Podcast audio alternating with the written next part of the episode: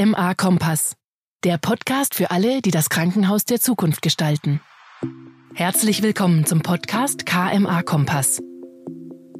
Im Herbst 2020 ist das Krankenhaus-Zukunftsgesetz, kurz das KHZG, in Kraft getreten und es wurden über drei Milliarden Euro an Fördermitteln für die Digitalisierung der Krankenhäuser von Bund und von den Ländern zur Verfügung gestellt. Die Euphorie auf dem Markt war riesig und alle haben sich sehr gefreut, dass es endlich zweckgebundene Gelder gibt, um Digitalprojekte in den Kliniken voranzutreiben. Und heute, drei Jahre später, hm, sieht eher alles mehr nach Katerstimmung aus, denn die Umsetzung der Projekte verläuft ziemlich stockend. Wie wir schon in unserer allerersten Folge berichtet haben, kam schon im März 2023 vom Bundesamt für Soziale Sicherung, kurz das BAS, die Meldung, dass fast alle Gelder aus dem Fördertopf des Krankenhaus Zukunftsfonds schon an die Länder ausgezahlt wurden.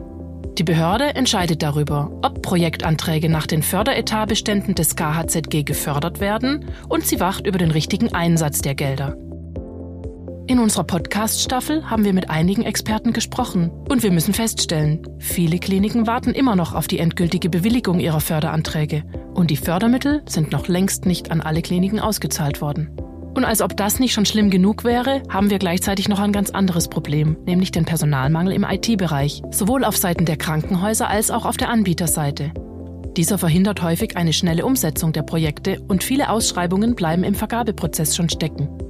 Es gibt nämlich noch diverse Fragen auch in Bezug auf Form und Umfang der Ausschreibungen, die aktuell bei den Gerichten geprüft werden. Wie geht's also weiter? Die geförderten Projekte müssen ja bis zu einem bestimmten Stichtag umgesetzt sein.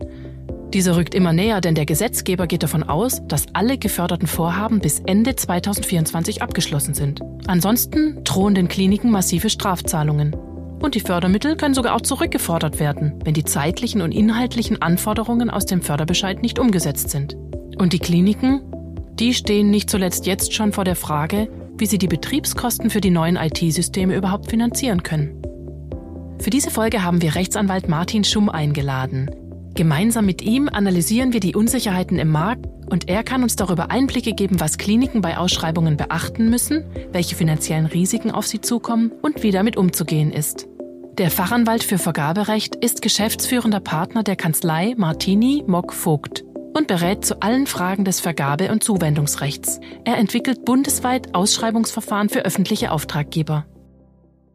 Lieber Herr Schumm, danke, dass Sie dabei sind. Als das KZG vom damaligen Health Innovation Hub ins Leben gerufen worden ist, war das Ziel, sehr niederschwellig digitale Basisinfrastruktur in die Krankenhäuser zu bringen.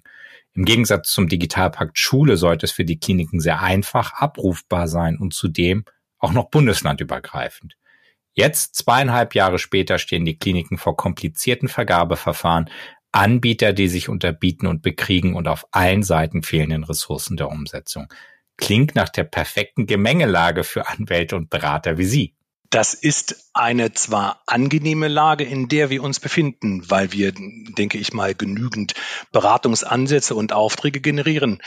Aber Sie dürfen nicht vergessen, dass die ähm, Beratung ein wesentlicher Baustein ist, um die Projekte tatsächlich auch anzuschieben und auch umzusetzen. Denn in den Kliniken fehlt es äh, tatsächlich ganz häufig schlicht an einer Ressource und das sind IT-Kräfte.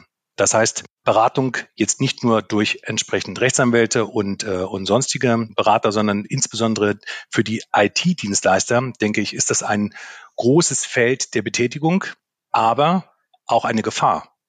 Denn nach Auslaufen des KZG wird die Beratungsintensität sich deutlich abschwächen, wenn, und das wird noch zu besprechen sein, wir nicht vielleicht ein neues KZG aufsetzen. Das heißt, nach einem Nachfrageschub wird ein großer Abfall kommen und die aufgebauten Ressourcen werden dann wahrscheinlich nicht mehr so zum Tragen kommen, sodass wir gegebenenfalls auch den ein oder anderen Berater und das ein oder andere Industrieunternehmen verlieren werden, was schade sein wird. Weil Sie das jetzt auch gerade so erwähnt haben, in Richtung KZG 2. Jetzt befinden wir uns aber noch im KZG 1 und da haben wir ja diesen Stichtag, 31.12.2024 und jetzt haben Sie schon die fehlenden Ressourcen erwähnt. Ist das überhaupt haltbar, dieser Stichtag für alle Kliniken, für alle Softwarebetreiber? Also haltbar ist jetzt ein Begriff, den würde ich so nicht benutzen wollen. Ich denke, dass viele Kliniken in der Lage sein werden, Projekte anzugehen, sie gegebenenfalls zu beauftragen bis zum Stichpunkt, aber mit Sicherheit nicht umzusetzen, also nicht in quasi eine operative Basis zu überführen. Ich glaube, dafür ist die Zeitspanne insgesamt doch zu kurz bemessen.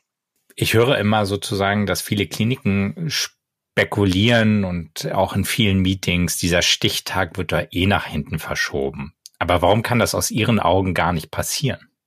Die Gelder, die auf Bundesebene jetzt in das KZG investiert werden, diese drei Milliarden Euro, die stammen nicht direkt aus dem Bundeshaushalt, sondern die stammen aus Mitteln äh, des sogenannten Aufbau- und Resilienzfazilität, der sogenannten ARF. Das heißt, die werden finanziert über die Europäische Union. Das ist ein Teil des Paketes, das Angela Merkel damals nach der Corona-Krise für die Bundesrepublik Deutschland mit verhandelt hat, in deren Zuge circa 750 Milliarden Euro an die entsprechenden Mitgliedstaaten ausgeschüttet werden wovon die Bundesrepublik 25 Milliarden Euro äh, stehen ihr zu.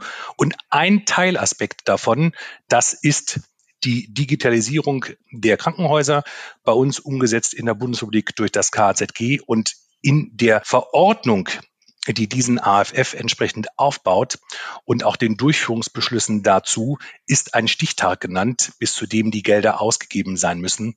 Und das ist hier schlicht und ergreifend der August 20 26. Bis dahin muss ein Großteil der Gelder verausgabt sein und die Projekte müssen umgesetzt sein. Wenn dem nicht so wäre, Herr Dehn, dann kann es von Seiten der EU-Kommission gegenüber der Bundesrepublik zu einer Rückforderung oder zu einer Kürzung der Mittel kommen. Und das ist sicherlich nicht gewollt. Aber das ist ja dann sehr spannend. Das ist, klingt ja fast nach einem klugen Schachzug von Herrn Spahn sozusagen, Gelder auszugeben, die er von ganz woanders hat. Aber Sie haben gerade August 2026 erwähnt, Stichtag 31.12.2024. Was ist denn jetzt der richtige Stichtag, der richtige Zeitpunkt? Also für die, für die Verwendung der Mittel auf unserer Bundesebene und durch die, äh, durch die Zuwendungsempfänger, dort gilt per se erstmal der 31.12.2024. Die Bundesrepublik Deutschland, vertreten durch das Bundesministerium für Gesundheit, hat sich gegenüber der EU eben, wie gerade gesagt, verpflichtet, die Mittel bis spätestens August 2026 zu verausgaben. Und äh, insofern bleibt ein kleiner Zwischenraum, der, wenn das die Politik wollte, aber ich denke, das wird nicht so sein, genutzt werden könnte, um noch eine Verlängerung zu erwirken. Davon gehe ich aber derzeit nicht aus. Okay, wenn Sie jetzt davon nicht ausgehen und der 31.12.2024 der Stichtag ist, heißt, alle Fördergelder müssen sozusagen abgerufen sein und auch alle Nachweise erbracht sein? Also vom Grundsatz her ist das natürlich wünschenswert. Wenn ich das bewerkstelligen kann als entsprechendes Haus, dann ist das mit Sicherheit etwas, was sehr, sehr sachgerecht wäre. Die Gelder, wenn sie nicht bis zum 31.12.2024 abgerufen würden, verfallen aber nicht. Sie sind so lange abrufbar, solange der entsprechende Bewilligungszeitraum durch den Zuwendungsgeber bestimmt ist. Und das kann von Bundesland zu Bundesland unterschiedlich sein. Beispielsweise in NRW können Sie abrufen und auch umsetzen innerhalb von drei Jahren nach entsprechender Bestandskraft des Förderbescheides. Das heißt, die Mittel verfallen also nicht direkt. Ich kann sie auch noch weiter beantragen. Aber es kann natürlich sein, dass wenn ich aus dem Bewilligungszeitraum hinausrücke mit meinen Projekten, dass dann eine entsprechende Kürzung der Gelder droht. Das heißt, im Grunde genommen ist der Förderbescheid sozusagen, das sagen Sie ja mal selbst, die neue Bibel für die Kliniken. Und das kann dann vollkommen konträr sein zu dem Stichtag des Bundesministeriums für Gesundheit. Und wenn ich den 31.12.2024 am Beispiel von NRW nicht halte, drohen mir keine Strafzahlung und auch keine Rückzahlung. Wir müssen hier nochmal unterscheiden. Wir müssen also einmal unterscheiden quasi zwischen dem Bewilligungszeitraum und den Sanktionen, die aus einer Nichterfüllung heraus resultieren. Im Bewilligungszeitraum müssen die Mittel entsprechend verwendet werden. Ich muss die entsprechenden Musskriterien umsetzen. Und wenn ich, und das ist derzeit ja auch noch unklar, Es droht zumindest ab dem Stichtag des 01.01.2025, dass die Sanktionen, die im KZG vorgesehen sind, dass die greifen werden, wenn ich die entsprechenden Muskriterien aus den Fördertatbeständen zwei bis sechs, die jedes Haus umsetzen muss, unabhängig davon, ob es eine Förderung widerfährt oder nicht, dann kann eine entsprechende Sanktionierung drohen. Das ist zu unterscheiden von der Frage, wie lange darf ich die Mittel verwenden und wie lange darf ich sie abrufen. Denn vom Grundsatz her, selbst ein Haus, das keine Fördermittel beantragt hat oder nur Fördermittel für, für den Fördertatbestand 2 meinetwegen, muss trotzdem die entsprechenden anderen Fördertatbestände 2 bis 6 bei sich umsetzen. Ansonsten droht wie Sie völlig richtig sagten, die Sanktionierung auf Basis der ähm, stationären und teilstationären ähm, Fälle. Weil Sie es ja schon erwähnt haben, der Unterschied zwischen Stichtag Förderung und Strafzahlung. Also mit dem Neujahr 2025 drohen die, wie Sie genannten, zwei Prozent oder bis zu zwei Prozent Abschläge, wenn die Fördertatbestände zwei bis sechs nicht vollständig umgesetzt werden, die Musskriterien. Gibt es denn hier noch Gestaltungsspielraum? Also so wie es derzeit diskutiert wird, gibt es hier noch Gestaltungsspielraum, weil derzeit einfach unrealistisch ist, dass die entsprechenden Fördertatbestände von den Fördermittelempfängern allesamt umgesetzt werden. Das halte ich für unrealistisch. Dafür haben wir ein Bottleneck, wie wir eingangs das schon besprochen haben, im Rahmen der IT-Industrie. Die Mittel, ähm, die, sag ich mal, ähm, Möglichkeiten auf Krankenhausseite sind nicht ausreichend, um den 1.1.2025 ähm, umzusetzen und auch als Stichtag zu halten.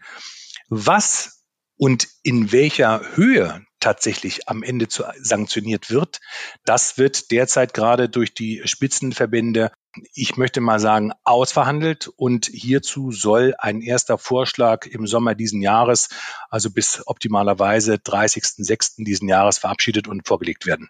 Was Sie gerade sagen, das spricht sich ja am Markt auch herum. Also insbesondere, dass die Deutsche Krankenhausgesellschaft, der Spitzenverband der gesetzlichen Krankenversicherung und das Bundesgesundheitsministerium gemeinsam Gespräche planen. Insbesondere die Deutsche Krankenhausgesellschaft möchte das Aussetzen der Strafzahlung natürlich voranbringen, wie erst vor kurzem bei KMA Online zu lesen. Und hierzu möchte ich Ihnen eine Aussage von Herrn Dr. Gass, Vorsitzenden der Deutschen Krankenhausgesellschaft, vorspielen reicht für einen Fortschritt hier die äh, Regelung des KZG? Die Regelungen des KZG sind ein guter Einstieg. Ähm, wir haben nicht nur die Fördermittel bekommen, sondern es gibt auch ein Commitment über die wichtigsten Handlungsfelder, die von den Krankenhäusern zu bearbeiten sind und denen wir uns auch stellen. Das heißt, wir sind damit in der Lage, die Branche auf ein gemeinsam höheres Niveau zu bringen, von dem aus dann die nächsten Schritte gegangen werden können. Haben Sie Aufforderungen an die Politik in diesem Kontext?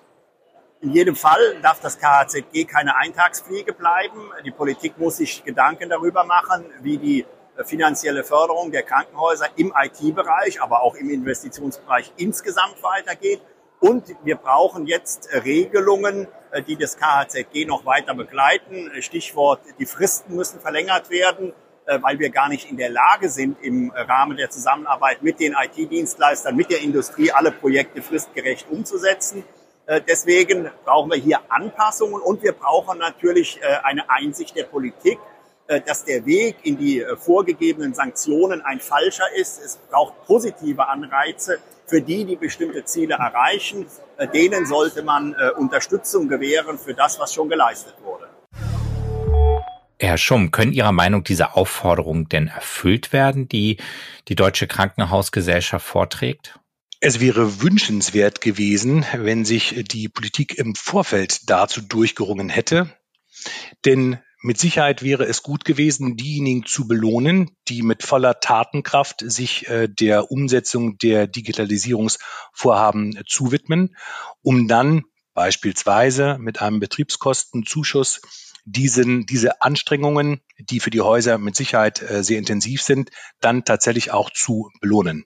Sie haben es ja gerade erwähnt, dass sozusagen nicht alle Häuser eine Förderung erhalten, aber natürlich alle Akuthäuser, die im Landeskrankenhausplan sind, eine Strafzahlung dann droht, wenn sie das nicht vollkommen umgesetzt haben. Aber wie viele Häuser wurden denn nicht gefördert oder haben keine Förderung beantragt? Es gibt dazu jetzt zumindest nach meinem Kenntnis keine, keine valide Aussage, wie viele Krankenhäuser keine Förderung beantragt haben. Ich selber kenne aber Fälle, in denen Häuser sich aktiv entschieden haben, aufgrund einer, sage ich mal, Kosten-Nutzen-Berechnung beispielsweise kein Patientenportal, also den Fördertatbestand 2 nicht umzusetzen. Einfach weil er in die entsprechende Behandlungssituation des Hauses nicht hineinpasst. Das gibt es auch für andere Fördertatbestände. Äh, das heißt, die, man wird sich überlegen müssen, und das wird nochmal eine interessante Frage, wie gehe ich mit den Häusern um, die jetzt also für bestimmte Tatbestände keine Förderung beantragt haben, bei denen aber die Förderung selber, ich würde mal sagen, vielleicht auch unzweckmäßig wäre, bei der also die Mittel nicht wirklich, sage ich mal, ihre volle Wirkung entfalten würden. Ja, ich denke hier besonders an so kleine Akutpsychiatrien, Geriatrien oder Reha-Kliniken mit Akutfrühreha. Da ist es ja definitiv nicht immer sinnvoll, alle Themen umzusetzen, denn ob sie dem Haus wirklich Mehrwert bringen, ist da erstmal in Frage zu stellen. Gibt es da aber auch Häuser, die ganz klar mit Abschlägen sozusagen rechnen, spielen, aber sagen, das ist immer noch geringer als unter Umständen die Betriebskosten, die ich äh, auf lange Sicht habe?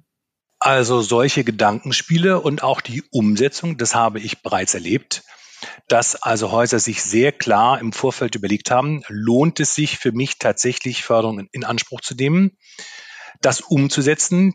Daraus resultieren die entsprechenden Betriebskosten jedes Jahr ähm, zahlen zu müssen, ohne den eigentlichen Nutzen davon zu haben und die sich dann dafür entschieden haben, lieber auch auf die Gefahr hin und ein bisschen natürlich auch in Unkenntnis dessen, was auf sie zukommen wird, die Sanktionen in Kauf zu nehmen und dann auf der Verhandlungsebene, denn so ist es ja vorgesehen, dass, sage ich mal, die eigentliche Zahlung tatsächlich dann auf der Vorortebene verhandelt wird. Ich glaube, vielleicht auch da ein bisschen äh, die Hoffnung zu haben, dass es schon nicht so schlimm wird, wie es derzeit eigentlich im entsprechenden Regelungstext angekündigt ist. Denn dort zumindest, also ich habe dort keine Einschränkung gesehen. Wie gesagt, das gilt gleichermaßen für alle Kliniken. Sie waren ja auch äh, auf der DEMEA, äh, Deutsch, äh, Deutschlands oder Europas größte IT-Messe. Und da war auch Herr Forchheim vom Bundesverband der Krankenhaus-IT. Und der sagte, dass die Beurteilungskriterien der Gutachter bei der Abnahme der Projekte auch noch gar nicht klar wären. Frage erstens, stimmt das? Und was bedeutet denn das für die Kliniken? Also der der Weg der Begutachtung, wer also schlussendlich feststellt, ob ein bestimmter Reifegrad erreicht ist, ob ein, ob das Projekt, ob die Digitalisierung tatsächlich in den Fördertatbestanden in Anführungszeichen erfüllt ist. Da hat man sich am Anfang viele Gedanken drüber gemacht und ist auf eine sehr einfache Lösung gekommen. Und das werden Sie kennen, das ist der Begriff des sogenannten berechtigten IT-Dienstleisters. Wer das ist, das kann theoretisch jeder sein. Dazu muss ich einen entsprechenden ähm, kurzen äh, Lehrgang durchlaufen ähm, auf der auf der auf der BAS-Seite. Dazu musste ich eine musste man eine Prüfung ablegen. Und wenn ich dann ein sogenannter berechtigter IT-Dienstleister bin, dann kann dieser die Entwicklung des Systems abnehmen. Der kann prüfen und auch festlegen, relativ formfrei, ob die entsprechenden Musskriterien der Fördertatbestände erfüllt sind. Und das Ziel und deswegen ist da im Moment noch ein wenig Offenheit. Denn was auf jeden Fall verhindert werden sollte, äh, das ist, da sind sich auch alle einig, ist das krankenhausinternes Personal, was man ja hätte heranziehen können zur Abnahme von Musketäen oder IT-Projekten, also eine Selbst- und quasi in Sicht Zertifizierung des Fördermittelnehmers, das wollte man auf jeden Fall verhindern. Aus dem Grund wird es am Ende so sein, dass die berechtigten IT-Dienstleister die Projekte abnehmen werden. Und da wird man sich, ähm, ich kenne ähm, aus, aus ein, zwei Ländern kenne ich schon Ideen äh, quasi, dass wie vielleicht gewisse, gewisse Abnahmeprozederen ähm, sein könnten und wie die aufzubauen sind. Dafür wird es Formblätter geben, denke ich mal, und dann wird es abgehakt. Was passiert, wenn die IT-Dienstleister das auf grün setzen und gesagt haben, umgesetzt? Kann es sein, dass der MDK plötzlich kommt und sagt, äh, als Controlling-Organ der Kostenträger, das wurde gar nicht richtig umgesetzt oder wir sind damit nicht zufrieden und um am Ende einfach auch wieder Strafzahlungen durchsetzen zu können? Also ich kann mir vorstellen, ähm, dass das nicht nur der MD macht, äh, sondern ähm, ich könnte mir auch vorstellen, dass es bestimmte quasi Ketten gibt, dass sich Patienten beschweren, dass beispielsweise das Patientenportal nicht funktioniert, dass eigentlich, sag ich mal, die Digitalisierung, die in Gang gesetzt und auch umgesetzt werden soll, wenn die nicht funktioniert, dass das dazu führen wird, dass im Nachgang der MD sich bestimmte Prozesse anguckt, noch einmal verifizieren lässt, es bestimmte Audits geben wird und darüber, das kann gut sein, ähm, vielleicht das wie ein Boomerang in die Kliniken zurückkommt und man sich dann im Klein-Klein, ich wünsche es den Kliniken nicht, über die Erfüllung von Musskriterien streitet. Laufen wir da Gefahr, dass, dass es im Grunde genommen in einem großen Streit endet zwischen Ministerien, Kliniken und den Kostenträgern ab 2025? Ich sehe eine ganz andere Gefahr. Ich sehe ähm, insbesondere die Gefahr, dass das KZG ein Vehikel sein wird, um die Krankenhauslandschaft neu zu sortieren. Ich sehe nämlich äh, die, die Gefahr, dass die Formulierung im äh, Paragraph 1 Krankenhausgesetz, wonach ich ein digitalisiertes Haus sein muss und digitalisierte Krankenhausleistungen anbieten muss, mitunter, man möge der Politik jetzt nichts unterstellen, aber gegebenenfalls auch dazu genutzt wird und sei es zusammen mit entsprechenden Möglichkeiten der Sanktionierung durch den MD, kleinere Häuser, die mit der Digitalisierung der Vorhaben schlicht überfordert sind, über kurz oder lang dazu zu bewegen, entsprechend äh, in der, den, den Versorgungsauftrag umzustrukturieren, dass Häuser aufgelöst werden, zusammengelegt und eigentlich dies zu einer quasi Neustrukturierung auch des Krankenhauswesens, insbesondere, sag ich mal, in den, in den Flächenländern, äh, denke ich mal, führen kann. Es klingt ja nach einem starken Finanz- und Finanzierungsrisiko, das ja wie Sie sagen, vor allem den kleineren, mittleren Krankenhäuser oder den Krankenhäusern in der Fläche droht, die um die digitale Transformation sowohl nicht drumherum kommen, als auch im Moment aber einfach ganz andere Sorgen haben. Also ich sag's mal, Stichwort Inflation, hohe Energiekosten, die drohenden DRG-Abschläge oder gar wirklich eine drohende Insolvenz. Was raten Sie denn diesen Häusern im Hinblick auf die geplanten Projekte, für die es ja auch schon teilweise einen Förderbescheid gibt oder einfach den Druck, Dinge umzusetzen. Wenn sich das Haus entschieden hat, einen Antrag zu stellen, dann wird es einen Grund gehabt haben, tatsächlich ausgewählte Fördertatbestände auch zu beantragen. Wenn ich den Förderbescheid in den Händen hält, halte, dann würde ich, so kann ich es nur formulieren, ich würde als Leiter eines Hauses sehr, sehr viel darum geben, trotz der sonstigen Risiken die Digitalisierung des Hauses zu beschleunigen. Denn ich gehe davon aus, dass nur die digitalen Häuser am Ende in der Lage sein werden, die Anforderungen, die an sie gestellt werden, das meine ich jetzt nicht in ärztlicher und pflegerischer Hinsicht, sondern in Austausch mit den sonstigen Leistungserbringern, also die Niedergelassenen und so weiter. Wenn sie das nicht erbringen und wenn da eine, wenn Sie da Schwäche zeigen, dann kann ich mir gut vorstellen, wie wir es gerade vorhin besprochen haben, dass dort noch zusätzliche Sanktionierungen drohen, die wir jetzt noch gar nicht absehen können, indem der MD bestimmte Dinge vielleicht nochmal zusätzlich dann sanktioniert, ohne dass wir das jetzt schon alles kennen. Also von daher mein Rat, ich würde alles drum geben und alles, alle Mittel einsetzen, die verfügbar sind, tatsächlich die beantragten Fördertatbestände auch umzusetzen ja auch ein Thema, das sehr viele Kliniken beschäftigt, ist die Art und Weise, wie Ausschreibungen gestaltet werden müssen. Erste Frage, wer muss jetzt ausschreiben und wer muss es nicht? Da hat es sich äh, der Fördermittelgeber recht einfach gemacht. Ausschreiben müssen per se erst einmal alle. Das ist auch neu. Das gibt es auch in anderer Form in anderen Förderprojekten anders. Aber grundsätzlich sind alle Kliniken ausschreibungsverpflichtet, unabhängig von ihrer Trägerschaft, also ob sie frei gemeinnützig oder kirchlich oder in öffentlicher Trägerschaft sind. Nur die Ausprägung, Herr Den, die ist anders. Das heißt, gibt es da keine klaren und einheitlichen Richtlinien? Das wäre uns zu wünschen, das wäre auch den, auch den Mittelverwendern, also den Kliniken zu wünschen. Aber das wird auf entsprechender Landesebene geregelt. Und wenn man sich jetzt mal wenn man sich mal ähm, einen krassen Unterschied vor Augen führen möchte, dann nimmt man sich die, wie ich finde, recht praxisnahen und oder zumindest gewollt praxisnahen allgemeinen Nebenbestimmungen, wie sie derzeit in Nordrhein-Westfalen vorherrschen. Das sind die sogenannten A und B Corona.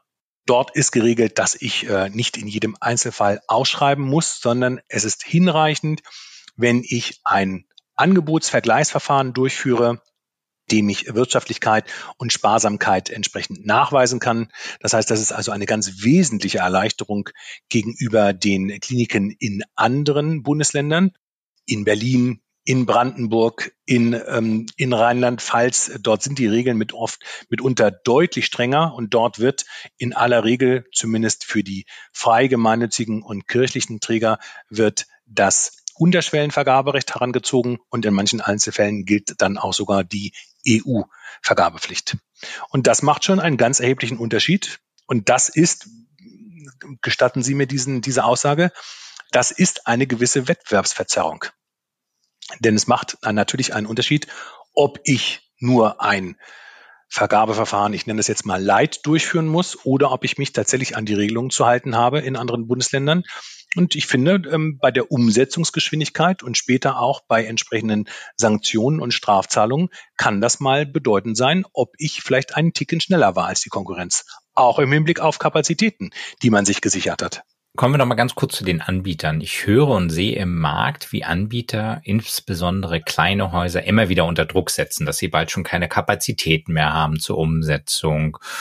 Oder ich nehme so eine Goldgräberstimmung teilweise wahr. Das heißt, die einen erheben Mondpreise und die anderen unterbieten sich wiederum mit der Hoffnung, reich über die laufenden Betriebskosten zu werden. Also was passiert denn jetzt mit den vorbildlichen Häusern, die nun alles richtig machen? Und die dennoch die Fördertatbestände aufgrund dieser ausbleibenden Angebote und der fehlenden Anbieter einfach nicht umsetzen können. Wer hilft denen denn dann am Ende? Also ich glaube, die Anbieter, diese Goldgräberstimmung, die Sie gerade ansprachen, die gab es einen kurzen Zeitraum bei den kleineren wie auch bei den großen. Die großen sag mal, ähm, KISS-Hersteller und auch die großen Softwareunternehmen ähm, haben, glaube ich, einen Großteil der Aufträge für sich mittlerweile schon akquiriert. Und ich glaube, dass bei den kleineren sich mitunter vielleicht auch Katerstimmung breit macht, weil sie merken, dass ihre Subsysteme, die sie entwickelt haben, eben gerade doch nicht, obwohl sie kompatibel sind mit anderen Herstellern, doch nicht am Markt so favorisiert werden, wie schlicht und ergreifend in Anführungszeichen die sichere Bank des KISS-Herstellers. Wenn jetzt ein Projekt scheitern sollte, und das ist ja auch eine ganz berechtigte Frage, ich mache als Haus alles richtig, ich schreibe aus, ich beauftrage jemanden und auf halbem Weg stellt sich heraus, das Produkt ist gar nicht in der Lage, beispielsweise die Musskriterien zu erfüllen. An der Stelle muss ich ehrlich sagen, da wird's wohl eng wer da nicht im Vertrag geregelt hat, dass zum Beispiel eine gewisse Freistellung ähm, erfolgt. Das heißt, dass das Haus sich bei einem Schaden dann auch beim entsprechenden Auftragnehmer dann auch ähm, äh, den, den Schaden auch geltend machen kann, der dadurch entsteht und seines, sei es der Zeitverzug oder auch die Kosten quasi der Neubeschaffung, der dadurch anfallenden Transaktionskosten. Ich, das wird am Ende vielleicht auch eng werden. Und ich kenne Beispiele schon in der Praxis, in der es schon erste Rückabwicklungen gab von Systemen, die dann im Rahmen der Umsetzung doch nicht das gehalten haben, was versprochen wurde. Und vor dem Hintergrund wird es dann für die Häuser tatsächlich eng. Gerade wenn Sie auch sagen, das Thema Rückabwicklung, kann ich mir das überhaupt noch leisten als Klinik, Mitte Mai 23 zur Not rückabzuwickeln und neu auszuschreiben? Und äh, dann befinde ich mich schon in 2024 und muss dann noch irgendwie umsetzen. Also lieber, lieber ein Ende mit Schrecken als ein Schrecken ohne Ende. Denn am Ende, und das müssen wir uns alle äh, trotz der ganzen Regelungen vor Augen halten, am Ende soll das KZG dazu dienen, den Patienten als auch quasi den Anwender, also den Mitarbeiterinnen und den Mitarbeitern im Krankenhaus zu helfen. Es soll ja die Situation verbessern. Von daher würde ich, wenn ich Klinikleiter wäre, würde ich lieber eine Rückabwicklung und eine Neuausschreibung in Kauf nehmen, wird in den ersten vielleicht ein bis zwei Jahren noch zu verargumentieren, es ist jemand beauftragt, wir sind in der Umsetzung, aber wir sind noch nicht fertig. Gerne möchte ich Ihnen im Zuge dessen noch eine zweite Stimme vorspielen von Herrn Dr. Gocke, Chief Digital Officer der Charité in Berlin. Welches Fernziel sehen Sie für alle diese Bestrebungen und für all diese Lösungen? Wenn wir die demografische Entwicklung ansehen und die Fachkräfteentwicklung, dann ist das Fernziel sicherlich, dass wir medizinische Gesundheitsversorgung überall da anbieten können, wo die Menschen sind. Das heißt, ortsunabhängig. Jemand, der sich krank fühlt, soll nicht länger in ein Krankenhaus gehen müssen, zu einer Notaufnahme oder zu einer Arztpraxis, sondern der soll Telemedizin nutzen können, weil nur so bekommen wir die Mittel an die Hand, dass wir tatsächlich Versorgung noch auf dem Niveau anbieten können, wie wir es heute tun. Herr Schumm, was werden wir hoffentlich umsetzen, sodass wir in zehn Jahren noch eines der besten Gesundheitssysteme der Welt haben?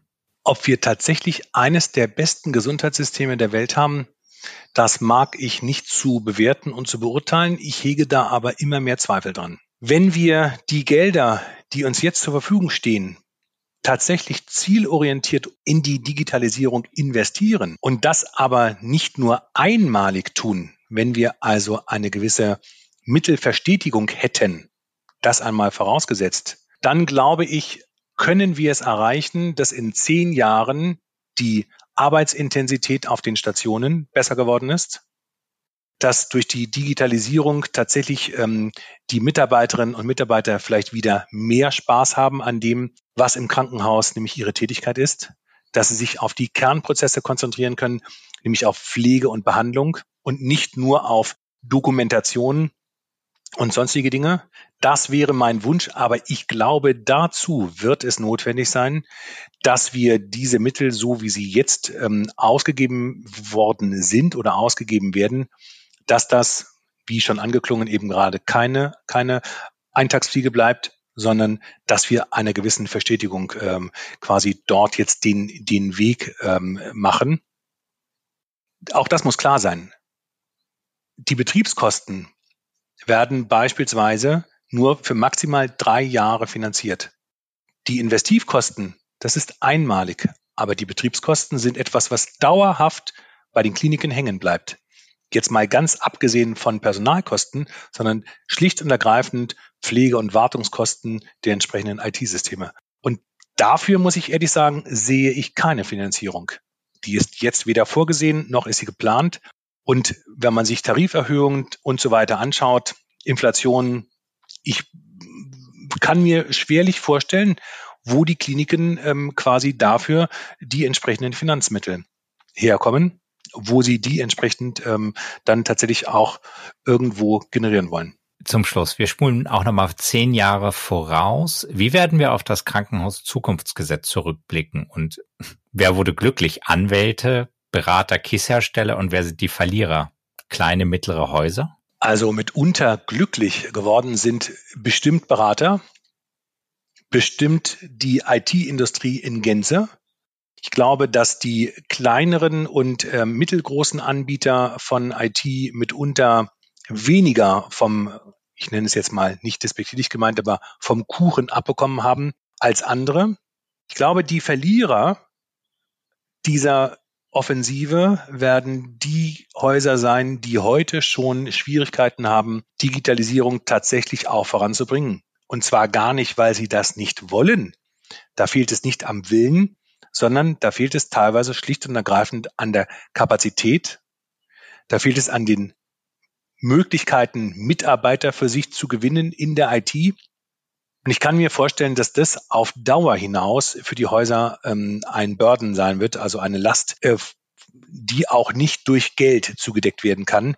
Denn in bestimmten Regionen wird es einfach sehr schwierig werden, die Häuser profitabel mit einer entsprechenden Mitarbeiterkonzentration auch zu betreiben. Daran wird wahrscheinlich auch das KZG leider nichts ändern. Von daher Glücklich sind auf jeden Fall diejenigen, die jetzt in diesem Zusammenhang äh, quasi beraten haben, äh, die quasi unterstützt haben. Das jetzt aber auch positiv bitte gemeint die also den Häusern auch geholfen haben, die Projekte zu initialisieren und auch umzusetzen. Und glücklich werden auch die Häuser sein, die vielleicht mit der Digitalisierung etwas gewartet haben und die nicht schon vorfinanziert haben, sondern die jetzt dann aus dem Vollen schöpfen können, sozusagen, und äh, die Projekte entsprechend umsetzen können. Herr Schumm, ich danke Ihnen für das Gespräch. Ich glaube fast, äh, da, da schreit ja danach, dass wir uns 2024 äh, in Richtung Stichtag nochmal zusammensetzen, um äh, zu sehen, was dann sozusagen die Zukunft bringt, auch über den Stichtag hinaus. Vielleicht wissen wir dann mehr. Vielen Dank. Liebe Hörerinnen und Hörer, jetzt sind wir am Ende der ersten Staffel unseres KMA Kompass angekommen. Wenn Ihnen die Folgen gefallen haben, freuen wir uns natürlich über eine 5-Sterne-Bewertung. Und wir danken Ihnen ganz herzlich für die zahlreiche Unterstützung in den letzten Wochen. Das Thema Digitalisierung behalten wir natürlich für Sie im Auge und melden uns im Herbst mit einer zweiten Staffel rund um das Krankenhaus der Zukunft zurück. Alle Entwicklungen bis dahin begleiten wir auf KMA Online und im KMA Magazin. Bleiben Sie gespannt. An dieser Produktion waren beteiligt Lisa Marie Hoffmann für Redaktion, Skript, Aufnahme und Organisation, Daniel Dünchem für Produktion und Schnitt, Anja Jahn für Moderation und Nina Jenschke für Cover. KMA Kompass ist eine Produktion der Georg Thieme Verlag KG.